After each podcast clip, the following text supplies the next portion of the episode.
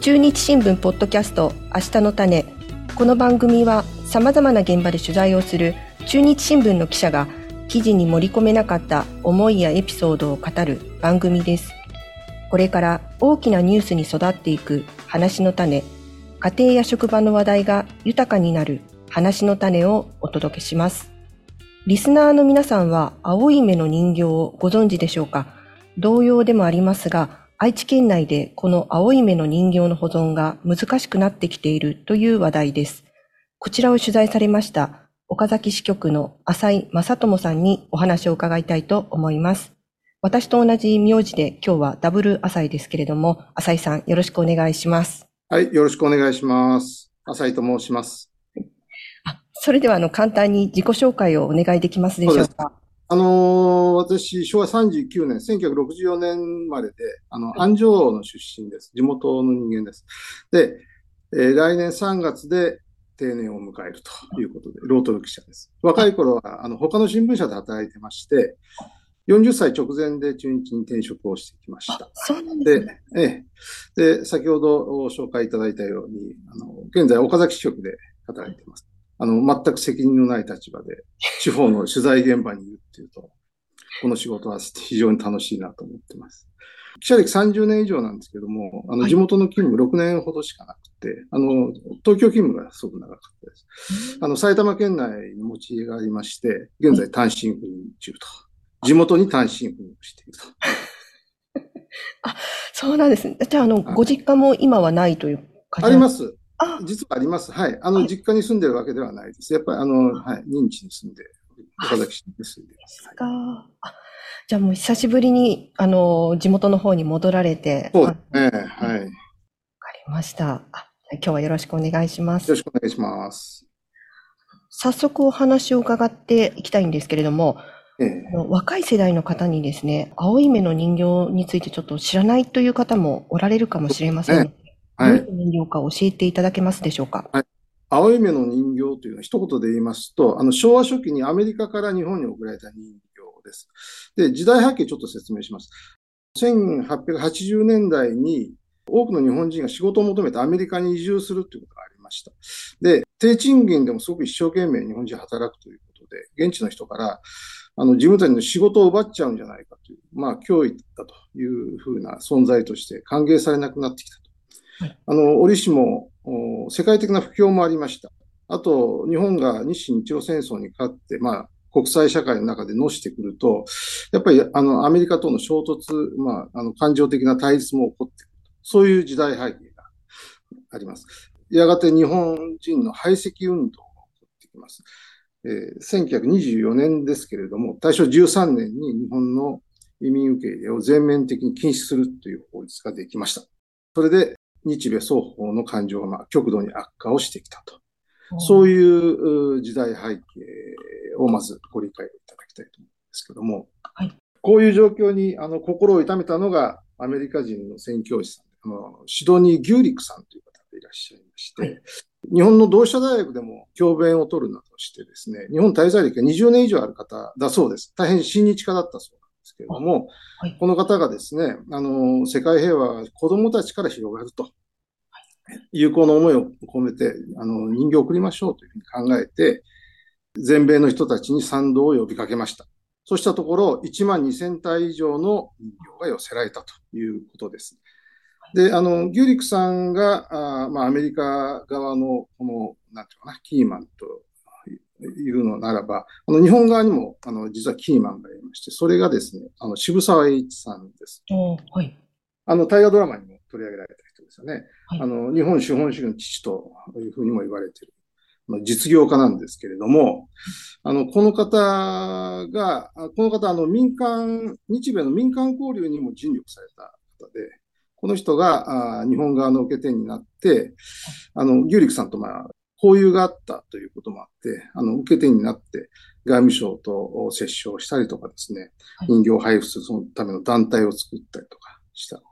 ということですね。で、えー、この人形が実際に届いたのは、あの、1927年、昭和昭和2年ということです。で、あの人形にはあの有効メッセージを記した、はい、あの英文の手紙とか、パスポートとか、コート、帽子、着替えなんかも、まあ、添えられて、えー、それがあ日本各地の小学校とか幼稚園に送られたということです。あの、盛大な歓迎式典を開いた学校もあってですね、その写真、今でも残ってる、私も実際見たことあるんですけれども、そういう写真も残ってます。はい、それが、まあ、来た経緯ということなんですけれども、はい、あの、昭和2年に来たということなんですが、その14年後に日米開戦になったと。で、あの、平和を願った人たちの気持ちは、まあ、あの、果たせなかったということになります。で、子供たちに愛されたこの人形の運命もまた暗転をしていくと。敵国の人形ということで壊されたり、まあ、焼かれたりして、まあ、その結果大半が失われたというふうに見られています。そういう歴史があったんですね。そうはい。戦後ですね、はい、長いこと、人形の話題が出ることはなかったんですけれども、はい、転機になったことがありまして、それが昭和48年、はい、1973年ですけれども、NHK の番組で、はい、あの、青い目の人形が取り上げられたんですよね。で、それを見た学校関係者の人が、あ、うちにもあるという話になって、あと、ちょうどですね、学校でその校舎の建て替えとか、体育館の建て替えがまあ盛んに行われた時期のようで、はい、あの、倉庫を調べたら、あの、見慣れない箱の中から人形出てきたとか、あ、これあれ、例の人形じゃないかということで、はい、この全国で、まあ、まあ、ブームというんでしょうかね、あの、一種のブームが起こったんですよね。そういう発見例が相次いだということで。で、1980年代に入ると、人形のまあ里帰りとかですね、アメリカに里帰りしてもらうとか、あと展示会っていうのが盛んに行われるようになった。というのが、ざっとした経緯です。ありがとうございます。今ですね、まあ、今回、青い目の人形を取り上げることになった、まあ、きっかけっていうのは何だったんでしょうか？あの、青い目の人形は以前も私自身取材したことがあって知ってたんですけれども、直接の今回のきっかけは、はい、あの、10月23日から1ヶ月間ですね、愛知教育大学で、あの、開かれた青い目の人形展っていうのがありました。で、私、その開会式見たんですけれども、人形の保存活動に関わっている市民団体の方とお話している中で、その人形をどうやったらこの将来に向かって安定的に保存していけるのかまあ、それが今後の課題になるっていうようなお話を聞かされました。で、あの、人形来たのは1927年ということで、つまり、あの、4年後の2027年が人形来日の100周年にちょうど当たるわけですね。はい。で、えっ、ー、と、皆さんこの活動してらっしゃる方々はですね、はい、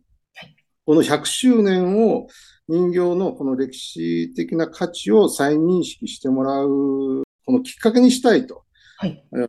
いうふうに、まあ、あの、感じておられるようで、あの、それを聞いて、まあ、これは、あの、取材して記事にしようというふうに思ったということです。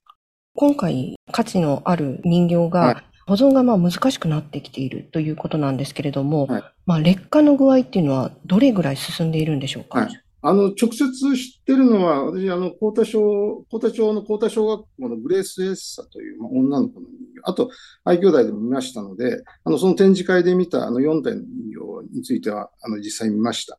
特に、グレースについて言えばですね、あの、目の周りがこう、なんていうんですかね、かびてるんでしょうね、きっと。黒ずんでたりとかですね、ひび割れも見られました。と日本に来た時は、あの、寝かせるとこう、目つぶったりと起こすと、あの目開けるっていう。あと、ママとかなんか声を発するっていう、そういうからくりもあったみたいなんですあ、そうなんですか。はい。それも壊れています。まあ、あの、100年も経ってますから、まあ、経年劣化はもう仕方がないということで。まあ、あと、靴とかドレスとか、あの、まあ、ちょっと、こう、力入れてやれば、もうすぐに、こう、ポロッと落ちてしまうとか、破れてしまうと。まあ、いわゆるその、生姜抜けた状態ですかね。はい、あの少なくとも子供たちが触って遊ぶというような状態でも全くなくなっているというふうになってます。で、人形の状態、多分大体同じような状態というふうに私は思うんですけれども、ただ人形を所蔵している学校の先生方、校長先生方の捉え方は必ずしもまあ一様ではなくてですね、私、あの、取材であの各学校の校長先生にお話を伺ったんですけども、はい、あの、傷んではいるけれども、なんか今急いでこうすぐこう処置しなきゃいけないという状態じゃないというご意見も、まあ、結構あったというのが、まあ、実際のところです。あの、子供たちが触ったりとかは、ちょっともう耐えられない状態なんですけど、はい。飾っておいて、例えばこう年に何回か持ち出して、子供たちに見せるっていう程度であればですね、今急いでこう保存の問題を持ち出すような必要はないっていう認識も、また、まあ、一方で。なるほど。それはまあ間違ってないと思うんですけれども、ただ、はい、あ、これからあと10年、20年ですね、このまましておいたらどうなるかっていうことを考えれば、まあ放置しておけばいずれはボロボロになってしまうと。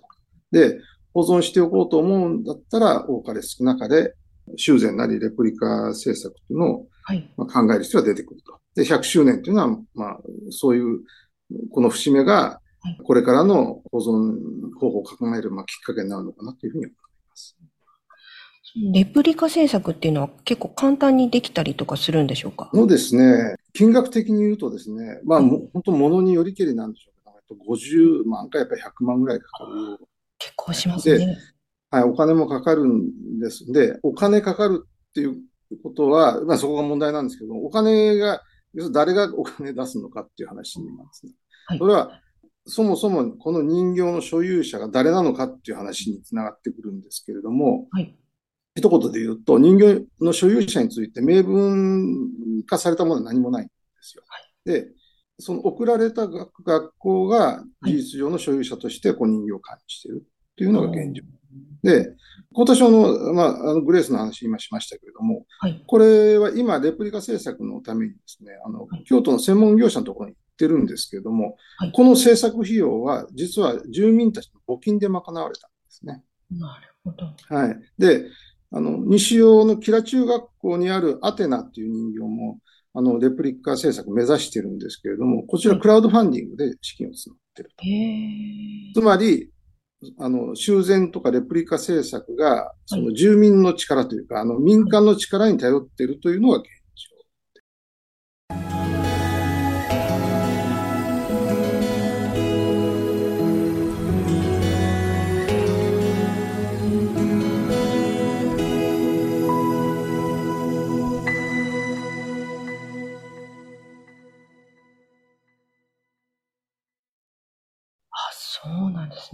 ということは、その、まあ、地域によっては、まあ、お金もないので、保存というか、ただ本当に飾っておくだけという地域もあるっていうことなんですね。そういうことですね。ですので、保存活動やってる方に話を聞くとですね、そういうやり方でやっぱり限界があるものですから、はい、市町村なり、まあ、県なり国なりにですね、その保存の枠組みを作ってほしいと。で、はい、安定的に、えー、その構成に伝えていってほしいそういう希望を持っていらっしゃいます。で、その一つの方法として考えられるのが、その市町村の指定文化財にすると。それで、公費で保存をしていくっていう方法なんですね。で、愛知県内10体、あの、青い目の人形あるんですけれども、はい、自治体の指定文化財になっているものは、あの、今のところ1体もありません。で、まあ、そうすれば、あの、まあ、安定的にこう保存ができるんではないかと。あの、公費を入れて保存ができるんではないかということです。で、それに付随してですね、指定文化財にすればですね、例えば、博物館のようなこの公共施設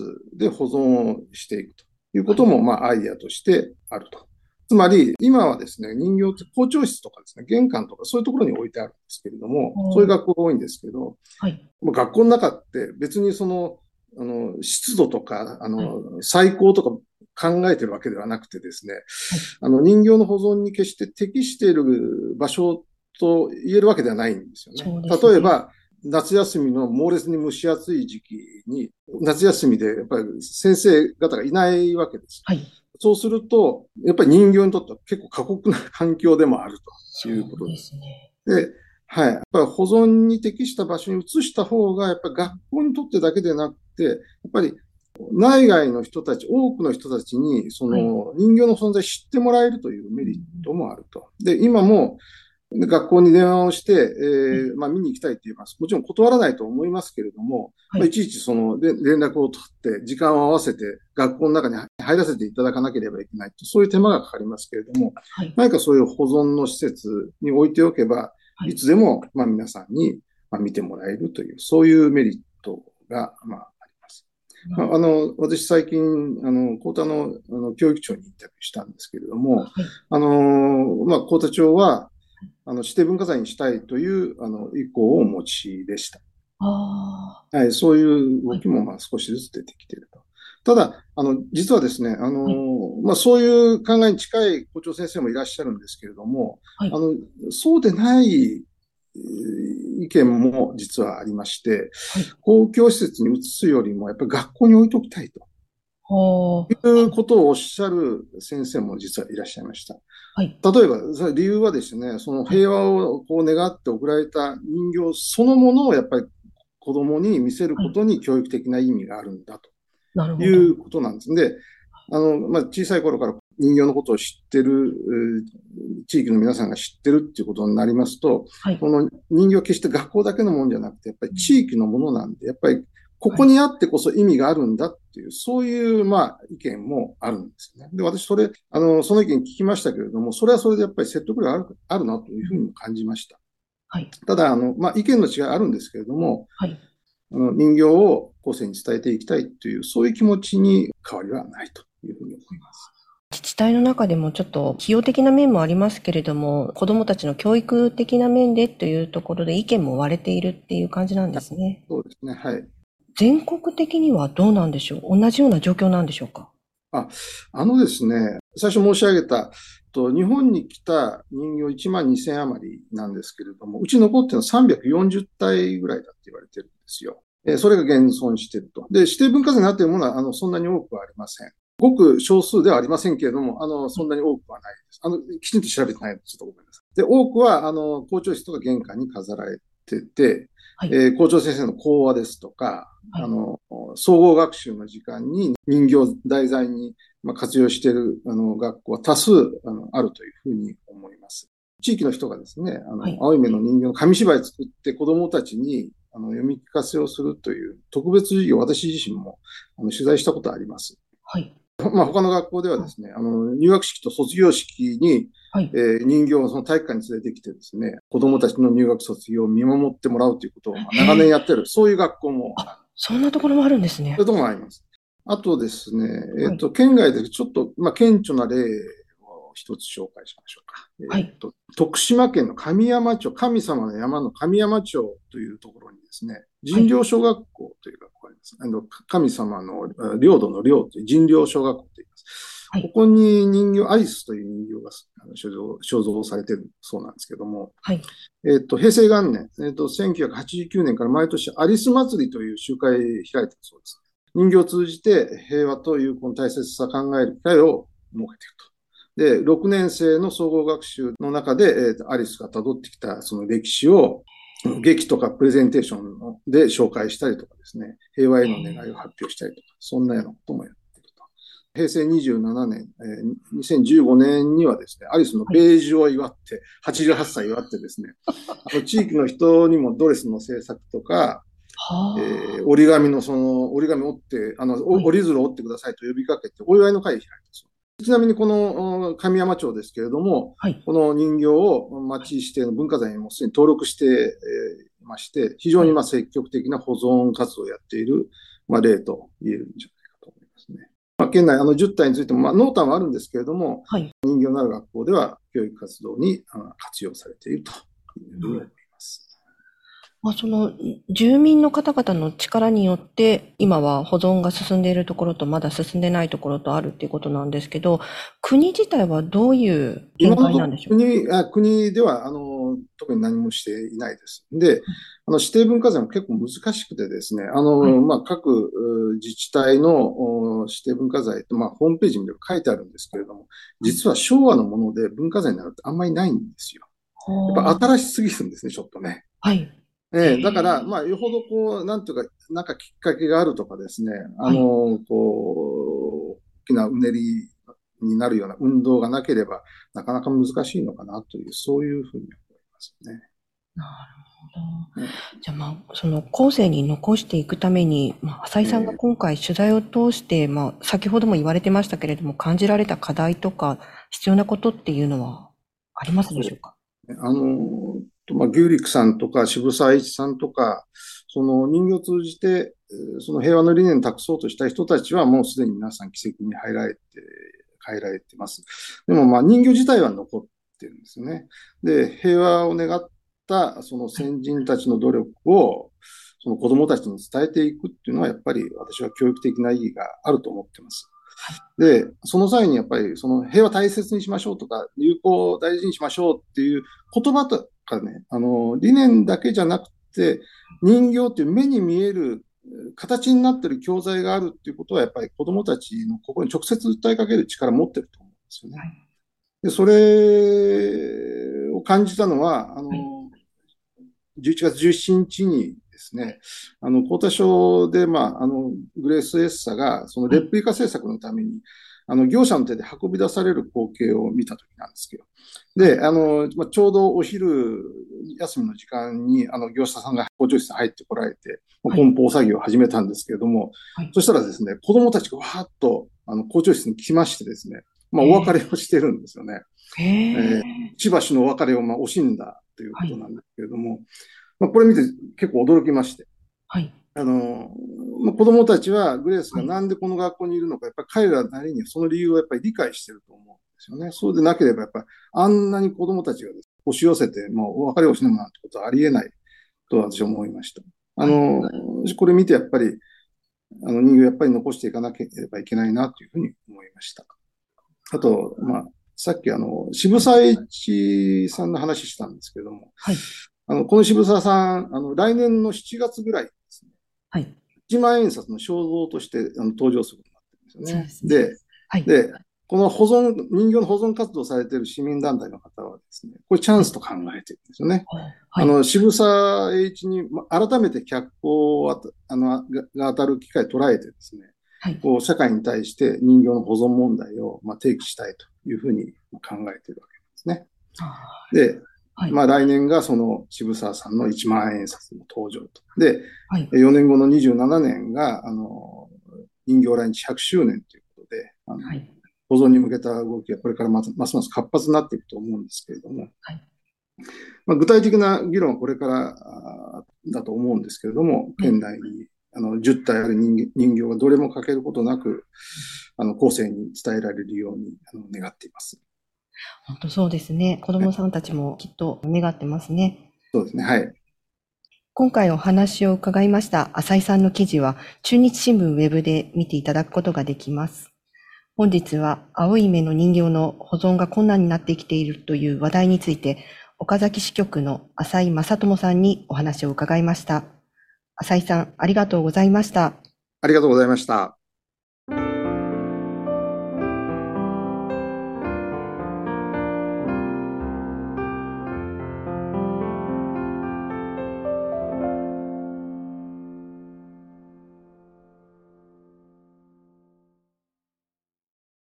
番組では皆様からのご意見、ご感想をお待ちしております。X、旧 Twitter やお便りフォームからお寄せください。